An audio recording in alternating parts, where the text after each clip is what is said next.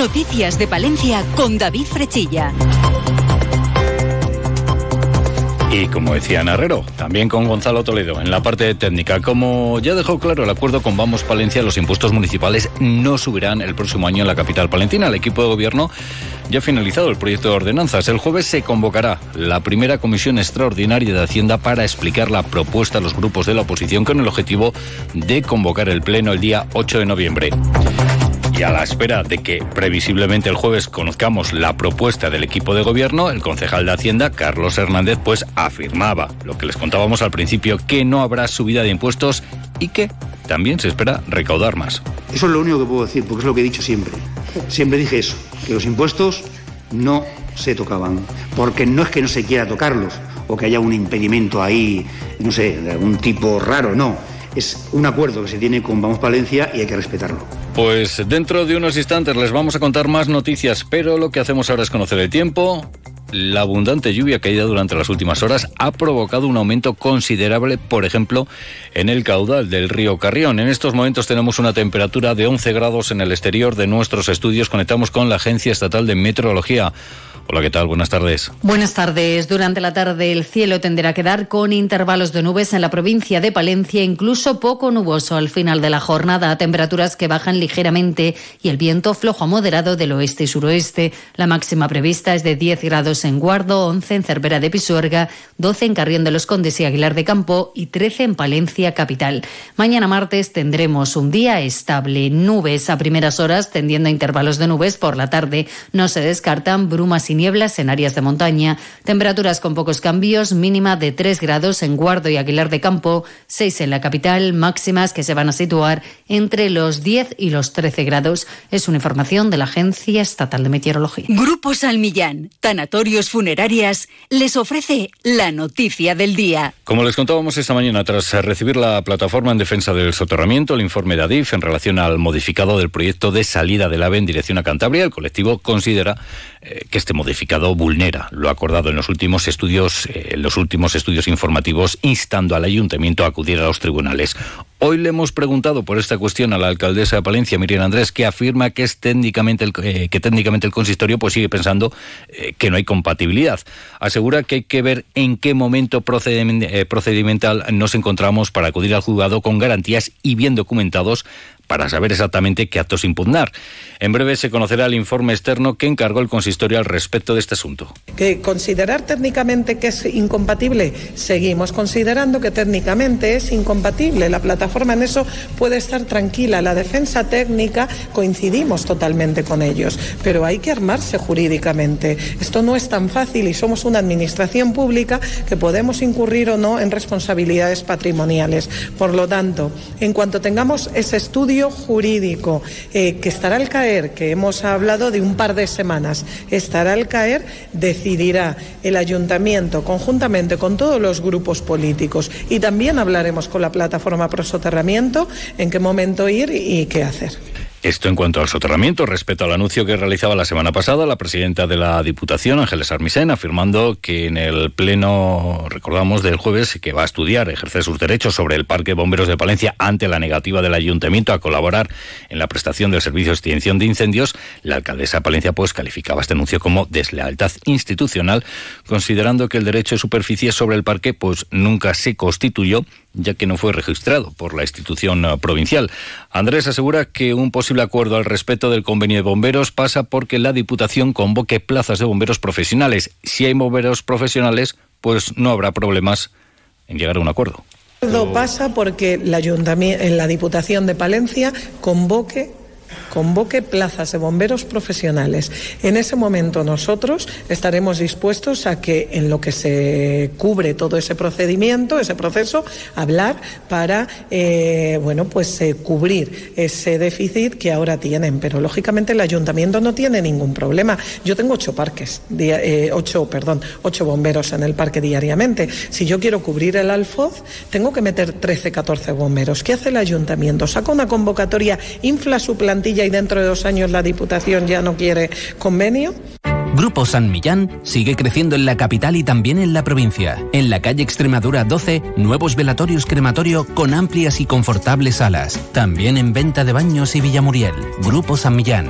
Siempre a su servicio las 24 horas del día en el teléfono 979 166 200.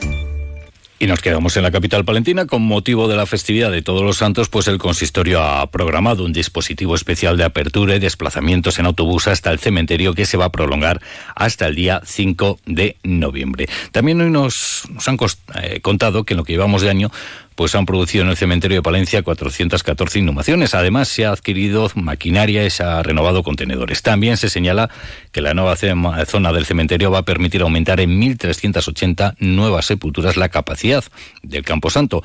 De cara al futuro, pues se espera mejorar las zonas verdes, ampliar los aseos y elaborar una nueva ordenanza. La nueva ordenanza, que estará elaborada para finales de este año, principios del 2024, contemplará cuestiones como, por ejemplo, permitir la entrada de mascotas en el cementerio o cuestiones administrativas. Escuchamos a Carlos Hernández.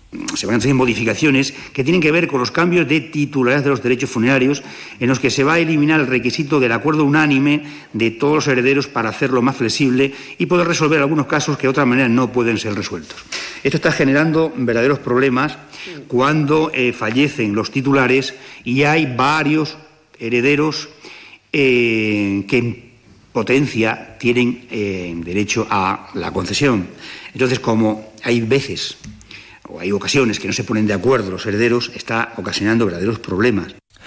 Y el próximo viernes se celebra la festividad de San Martín de Porres, jornada festiva para el servicio de recogida de basuras. Desde Urbaser informan que únicamente habrá servicio de recogida de carga lateral nocturna, manteniendo el de los mercados de abastos y centros hospitalarios y la recogida de comercio. Seguimos en la capital y ahora hablamos de turismo, en concreto de turismo familiar, porque Palencia ha sido reconocida como destino de turismo familiar mediante el sello de turismo familiar, un distintivo de la Federación Española de Familias Numerosas que acredita a esta ciudad como un lugar recomendado para el ocio en familia por su oferta de arte y recursos naturales, además de actividades y servicios que cubren las necesidades de las familias. Para conseguir el sello de turismo familiar, Palencia se ha sometido a una auditoría.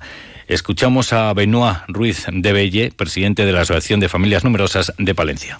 Para conseguir este sello, eh, la ciudad se ha sometido a un, con éxito a una auditoría eh, y ha acreditado que tiene una oferta adaptada al público familiar y que dispone de la información de utilidad para facilitar y poder planificar la estancia en el municipio. Animo a otras localidades palentinas, así como a establecimientos hoteleros y turísticos de la ciudad y de la provincia, a solicitar también el sello de turismo y adaptarse a las necesidades de la familia. Y en página de sucesos en la capital les contamos que la noche del sábado al domingo en la calle Muro se auxiliaba una mujer de 45 años que presentaba una herida en el cuello producida por un arma blanca. Es atendida por eh, los servicios sanitarios y trasladada al Hospital Río Carrión.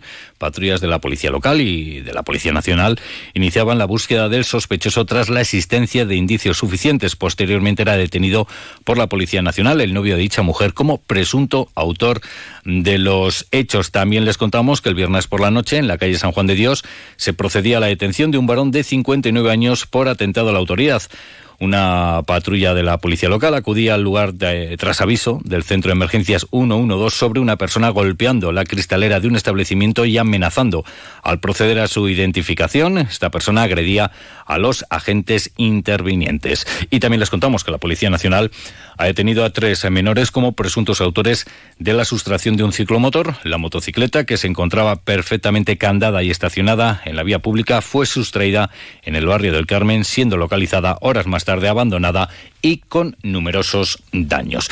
Y hablamos ahora de asuntos laborales, porque el sindicato UGT ha ofrecido una rueda de prensa para poner de manifiesto la situación que viven los nueve trabajadores de Taller Se Estaca. Afirman que la empresa, pese a tener trabajo, pues adeuda a sus empleados entre cinco y seis nóminas.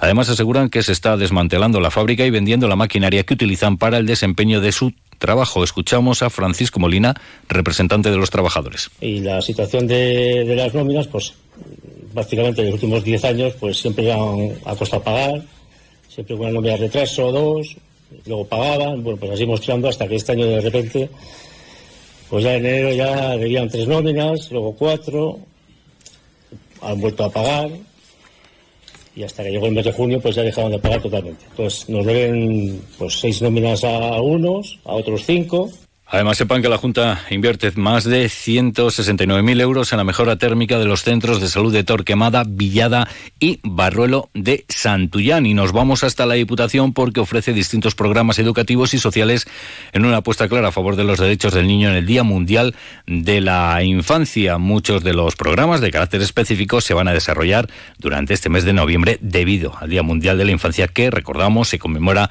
el lunes 20 de noviembre. Habrá actividades relacionadas con talleres formativos, cursos, programas educativos y educación en valores.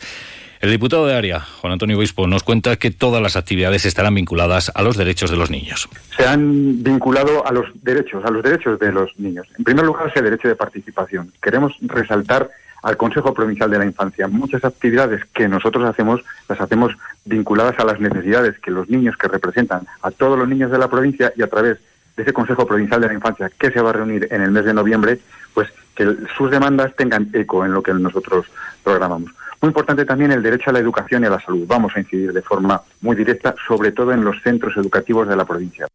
Y es que en torno a 12.000 niños van a participar en todas estas actividades que se organizan desde la Diputación de Palencia. Y hoy nos vamos a despedir hablando de danza contemporánea.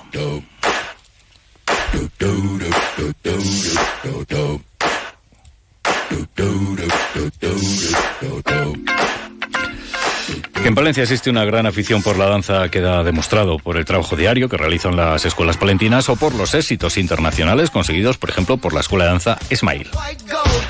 Eso ha motivado a organizar la próxima edición del certamen de danza contemporánea que en esta edición lleva por tema Historia y Danza. La gala del certamen se celebrará el día 24 de febrero del 17 al 25. Se prevé organizar diferentes actividades paralelas. Previamente se celebrarán masterclass en Palencia y Valladolid. Escuchamos a la directora artística del certamen, Lola Eiffel. Eh, luego se vayan, vayamos sabiendo qué es lo que pasa, pero van a haber esas masterclass en, en diferentes escuelas, con las diferentes escuelas, y luego va a haber como una semana en la cual vamos a concentrar muchos eventos en torno a la danza, no, no solo la gala. Ahí vamos a englobar eh, desde profesionales que nos enseñarán su sabiduría para que todos sigamos aprendiendo. Como comenta el concejal de Cultura del Ayuntamiento de Palencia, Francisco Fernández, este certamen llega a la capital palentina debido a la afición y gran trabajo que realizan desde las escuelas. Y porque si hablamos de danza contemporánea, tenemos un público objetivo muy amplio en la ciudad, tenemos unos centros de enseñanza haciendo labores excepcionales y ese público objetivo, esos centros de enseñanza, merecían un certamen adecuado a las posibilidades que tiene la ciudad en este sector de las artes escénicas vamos. Llegan las dos. Buenas tardes.